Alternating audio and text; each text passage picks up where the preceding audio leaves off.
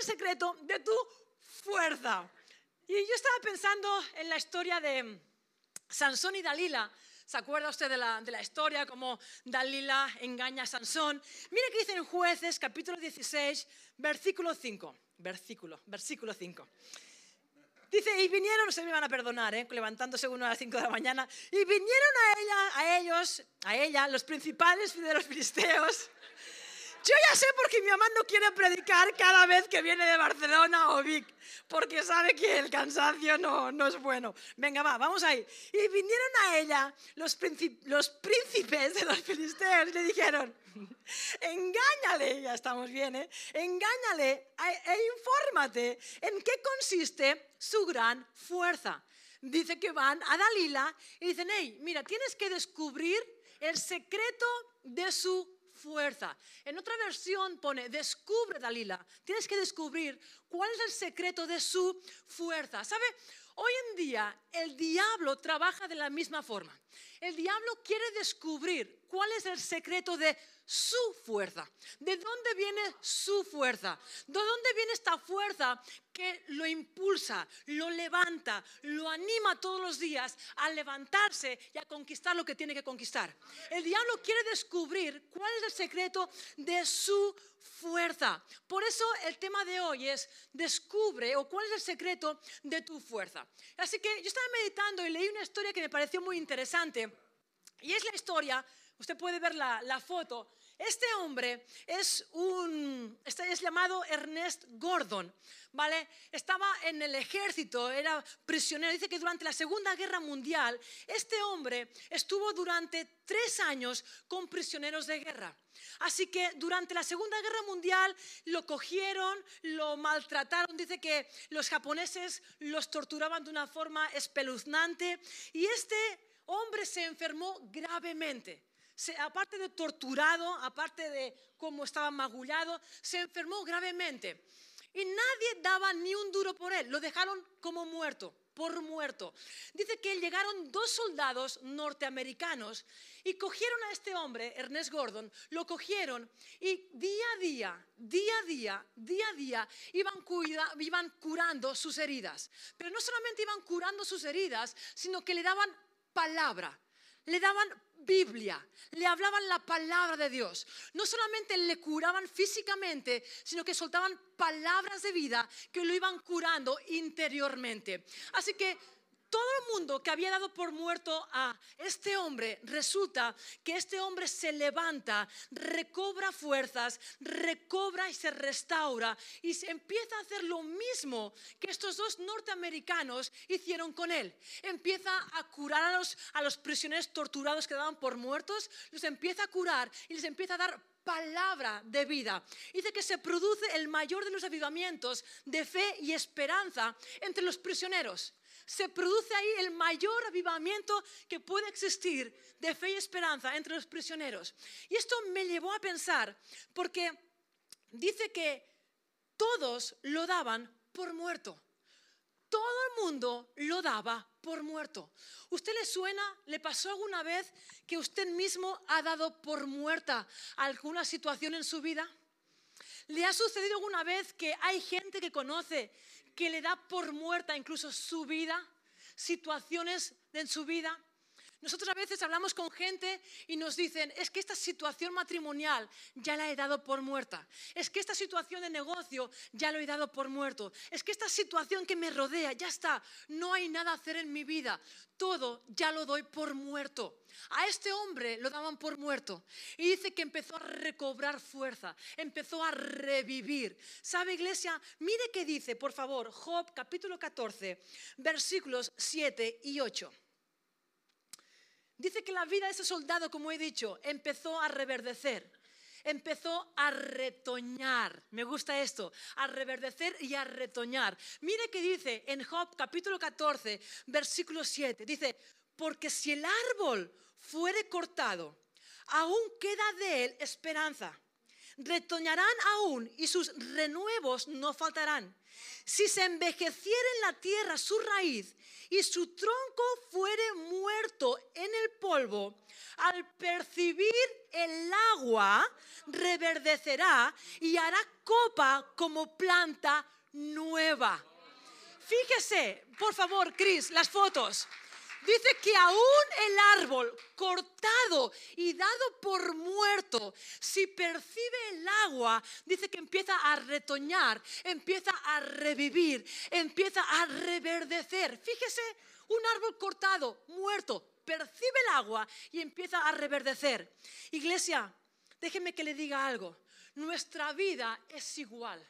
Yo no sé qué área usted puede dar por muerta. Yo no sé qué área puede decir, ay, ya está muerta. No, no, no, escúcheme. Si su vida, si este área es capaz de percibir el agua del Espíritu, si, esta, si su vida, esta área que usted da por muerta, es capaz de percibir, de conectarse en el agua de vida que es Jesús, aquello que parece muerto va a reverdecer. Aquello que parece muerto se va a levantar y volverá a florecer. Amén. La pregunta es, ¿en qué usted se está aferrando? ¿En qué usted se está aferrando? ¿De dónde viene la fuente de su fuerza? Nuestra vida está percibiendo el agua de vida que es Jesús. Cada área de nuestra vida aquella que parece que no florece, está percibiendo el agua de vida que es Jesús, porque si la está percibiendo, tranquilo, es cuestión de tiempo, porque aún el tronco, el árbol, cuando es cortado, reverdece, se vuelve, vuelve a florecer. Su vida siempre va a florecer si percibe el agua del Espíritu. Su vida siempre va a florecer. No hay situación tan oscura que no pueda florecer si percibe el agua de vida que es Jesús. Amén. Y quiero hablarle de tres cosas que le van a succionar lentamente sus fuerzas. Le quiero hablar de tres cosas que lentamente pueden drenarle su fuerza. La fuerza que Dios le da, hay tres cosas que se la puede ir succionando, se las puede ir drenando. Primera cosa es la culpa. Cuidado con la culpa, iglesia. ¿Sabe? La culpa es el sentimiento más negativo que uno puede tener. La culpa es el sentimiento más negativo que uno puede tener. La culpa te paraliza. La culpa no te deja avanzar. La culpa siempre va a buscar a otros culpables de por qué a mí no me funcionan las cosas. No busquemos culpables. Cuidado con la culpa. El diablo siempre va a querer que entremos en un ciclo, en un espíritu de culpabilidad, de culpar a otros o culparnos, o culparnos a nosotros mismos. Usted conoce gente que no levanta cabeza porque siempre se está autorreprochando, siempre se está culpando, siempre se está hablando mal, que por qué no tomé esta decisión, por qué no tomé esta, por qué no fui por aquí, por qué no fui por allá. Y siempre se están latigando de algo que igual sucedió hace 20 años, 50 años, todavía están viviendo en el ciclo de la culpabilidad. Están ahí dando, ¿por qué no hice esto? ¿Por qué no hice lo otro? ¿Por qué no lo hice así? ¿Por qué no lo hice así? ¿Por qué no dije esto? ¿Por qué no dije lo otro? Párese, párese, porque esto es lo que quiere el diablo, que usted entre en este ciclo de culpabilidad. Y si yo no sé poner un stop, esto le va a succionar las fuerzas que Dios le da. Esto le va a drenar las fuerzas. Ah, ¿Usted conoce a gente que siempre vive enfadado con él mismo? Siempre están enfadados con ellos mismos. Y esto, y lo otro, y esto, y lo otro. Y qué tonta soy, y qué tonto soy. Y porque, parece, usted se está autolesionando. ¿Sabe cuando vemos a alguien que se autolesiona decimos, para, ¿qué estás haciendo? Y nos ponemos las manos en la cabeza, ¿verdad que sí? Bueno, cuando usted se habla mal a usted mismo, se está autolesionando. Párese, deténgase. Mire que dice en primera de Juan 1.9. Pero si confesamos a Dios nuestros pecados, él, que es fiel y justo, nos perdonará y nos limpiará de toda maldad. Escúcheme, si cuando usted comete un error es capaz de ir a Jesús, pedir perdón y Él lo perdona, ¿quién es usted para volverse a culpar o culpar a los demás? Párese, deténgase, haga un stop, porque si no es como esta, esta cinta estática que usted corre, corre, corre y no se mueve del lugar. Hay gente que corre en la vida, corre, corre, corre, corre, pero nunca avanza. Solamente están cansados. Ay, qué cansado estoy. Ay, que no llego ahí. Ay, que no sé por qué no estoy llegando. Ay, por qué no alcanzo nada en la vida. Se está moviendo mucho, pero no está haciendo nada. ¿Por qué? Porque ha entrado en un ciclo de culpabilidad que si usted no se baja de ahí, le va a succionar las fuerzas. Necesitamos volver a conectarnos, a percibir el agua de la vida, que es Jesús. ¿Para qué? Para volver a reverdecer. Así que diga conmigo, no más a la culpa. Dice, dice, Dios que cada mañana son nuevas sus misericordias. Iglesia, cada mañana son nuevas sus misericordias. Si cada mañana son nuevas sus misericordias, ¿por qué recuerda la metidura de pata de ayer? Déjelo. ¿Por qué no se enfoca en lo nuevo de Dios? ¿Por qué no se enfoca en las nuevas misericordias de Dios? ¿Por qué no se enfoca en lo nuevo y deja lo viejo? Pare ya de correr, correr, correr y no moverse del lugar. Recobre fuerzas. Empiece una vez más a percibir el agua de Dios, el, el agua del Espíritu, la vida de Dios. Y vamos, rompa con este espíritu de culpabilidad. Amén.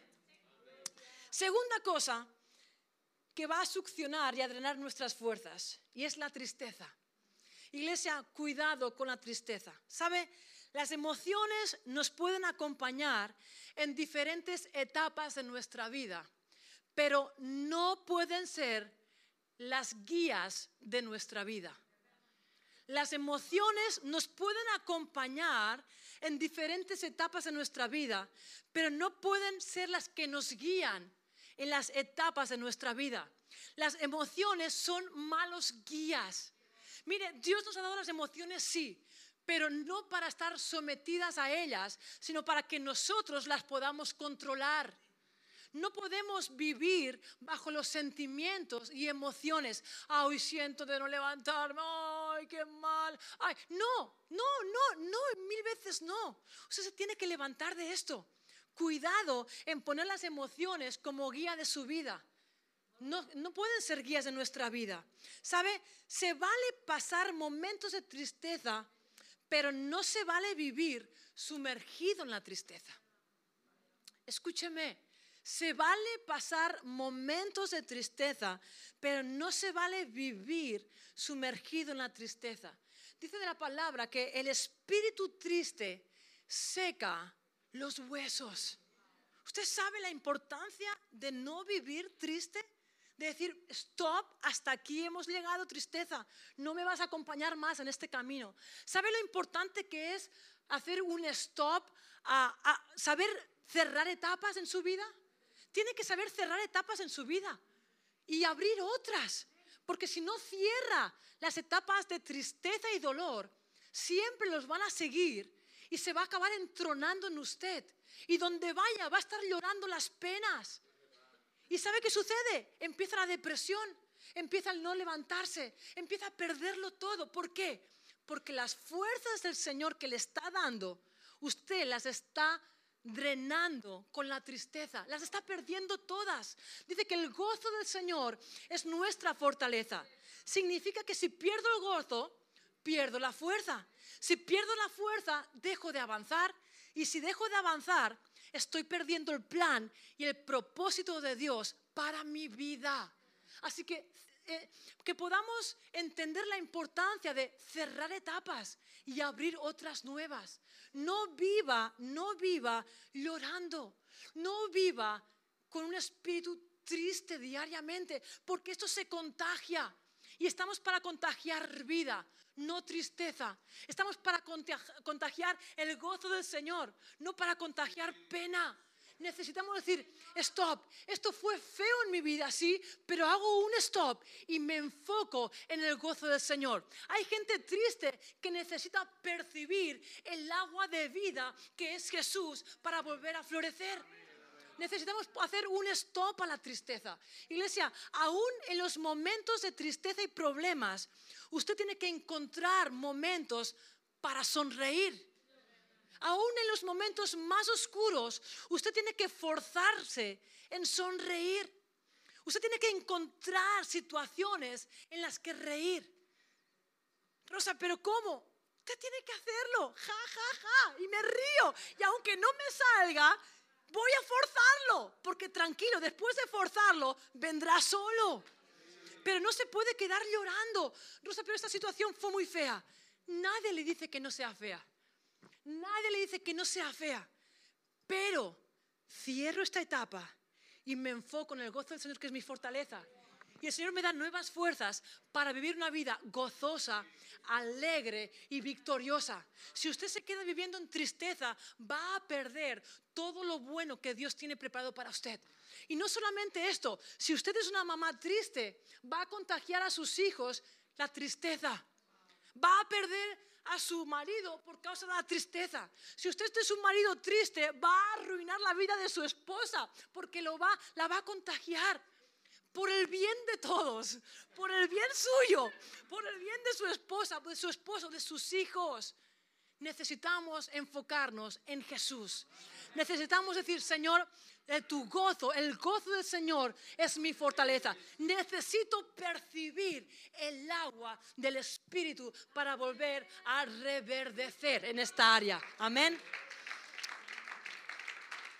Y tercera cosa que va a drenar y succionar sus fuerzas es cuidado donde pone su mirada en el tiempo de la espera. Cuidado, no se impaciente en el tiempo de la espera. ¿A cuántos les gusta esperar? Nadie. Vivimos en un sistema que te lo pido ahora y al cabo de cinco minutos, ¿qué cinco minutos, señores? Cinco minutos ya estamos golpeando la mesa diciendo, el plato en la mesa. Lo pedimos ahora y ya lo queremos al minuto en la mesa. O cualquier cosa. Yo voy a la tienda, por desgracia, y encuentro a alguien que está delante de mí y ya empiezo a sudar. Porque voy rápida siempre. No sé por qué, pero siempre voy rápida. ¿Verdad que sí? Siempre he sido rápida. Pero gracias al Señor, ¿no? También. Eh, reverdecer, reverdecer, rujus. Dale, ayúdame. Eh, escúcheme. Eh, yo, yo estoy ahí y, y pienso, caramba. Y, este, y se enrolla y se enrolla, y se enrolla y voy sudando y digo, el gozo del Señor es mi fortaleza. No me voy a poner nerviosa porque vivimos en un sistema y el coche, ya no le digo el coche, el coche ya cuando veo a alguien, vamos, acelera Señor, acelere, acelere. Vivimos en un sistema rápido y nos tenemos que detener un poquito. Yo la primera a veces digo, párate, detente un poquito, no me funciona mucho, pero es algo que estoy trabajando en esto, pero porque vivimos en un sistema que es todo rápido, todo rápido. Ahora esto, esto. Y en lo espiritual nos pasa igual. No me diga que no, no me mienta. En lo espiritual nos pasa igual. Usted está creyendo por algo y, Señor, esto, esto, esto y esto, y mañana ya tarda. Yo pensaba que el Señor me respondería. Yo pensaba, yo le, pongo, no yo, sino que la gente le pone día, hora, fecha y cómo tiene que ser la respuesta. Porque ya me la he imaginado de esta forma. Llega el día, llega la hora, llega todo y no pasa.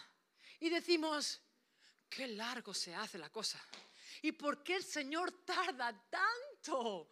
Escúcheme, es que sus tiempos no son los tiempos de Dios.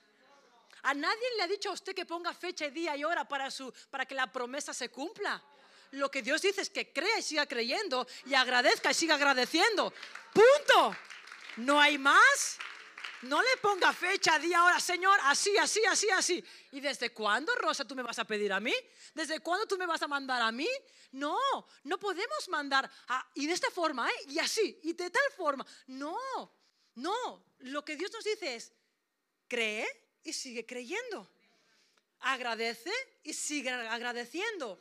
Lo que pasa es que nuestro tiempo es ahora, ya, el presente, ahora mismo. Y Dios es eterno. Escúcheme, aquello que usted está creyendo, por supuesto que lo va a recibir. No le voy a decir que no. Aquello que está creyendo, lo va a recibir. Pero siga creyendo. No sea impaciente, porque la impaciencia lo va a frustrar. La frustración le va a drenar las fuerzas. Y si no tiene fuerzas, no podrá seguir avanzando para ver el plan y el propósito de Dios cumplido en su vida. Así que tenga cuidado. Mire Hebreos 11.1. Es pues la fe, la certeza. Y les escúcheme, porque siempre hemos visto esta palabra certeza como la seguridad, como la convicción, pero sabe, tiene otra connotación, tiene otro significado también que lo, que lo puede ver. Certeza, dice, es por la fe la certeza. Certeza significa sentarse debajo. Es por la fe la certeza. Certeza significa sentarse debajo. Sentarse debajo de su voluntad. Yo estoy sentada debajo de la voluntad de Dios. Yo estoy sentada debajo de sus tiempos. No por encima que yo mando los tiempos de Dios. Certeza es saber, tener la seguridad que estoy sentada debajo de su voluntad, que siempre es buena, es agradable y es perfecta. Estoy sentada debajo de sus tiempos que son mejores que los míos. Estoy sentada debajo de sus planes y no de los míos. Estoy sentada debajo de su cuidado, de su protección. Estoy cubierta. Eso significa certeza. Estar sentado debajo. Tengo protección divina. Tengo la, la seguridad que sus tiempos son perfectos, que Él me guarda, que cuando viene el diablo con pensamientos o con cosas raras, como estoy sentada debajo, se las tendrá que ver con Él, porque Él va primero, yo estoy debajo de Él. Salmo 91 dice, el que habita al abrigo del Altísimo morará bajo la sombra, morará bajo la sombra del Omnipotente. Versículo 4 dice, debajo de sus alas, dice, debajo de sus alas estamos seguros. Así que iglesia, es pues la fe, la certeza de lo que se espera. ¿Qué está esperando? ¿Qué está creyendo? Deje de estar dando tumbos diciendo, ay, es que ya tarda. Ah, llevo un mes creyendo, llevo un año creyendo, llevo, si le cuento cuántos años, uy, ya llevo no sé cuánto tiempo creyendo. Shh, párese. Certeza, estoy sentada bajo la voluntad perfecta, agradable de Dios, bajo sus tiempos, segura, protegida, guardada, que venga lo que venga, estoy sentada debajo y Él está protegiendo mi vida. Amén. Así que termino diciéndole esto. Recuerde, nunca es mayor la promesa que aquel que le hizo la promesa. Nunca es mayor la bendición que aquel que ha prometido bendecirle. Lo que pasa, nos ponemos inquietos porque ponemos más nuestros ojos a la promesa que aquel que hizo la promesa. Es tiempo de sentarnos debajo. Levanto mis ojos arriba al cielo y pongo mis ojos en aquel que me prometió. No en lo que me prometió, sino en aquel que me prometió. Y yo sé tengo la certeza, la seguridad de que tranquilo, en el tiempo correcto, en el momento correcto, en la situación correcta, voy a recibir aquello que tanto estoy creyendo y esperando. Amén. Iglesia, les amamos, les bendecimos.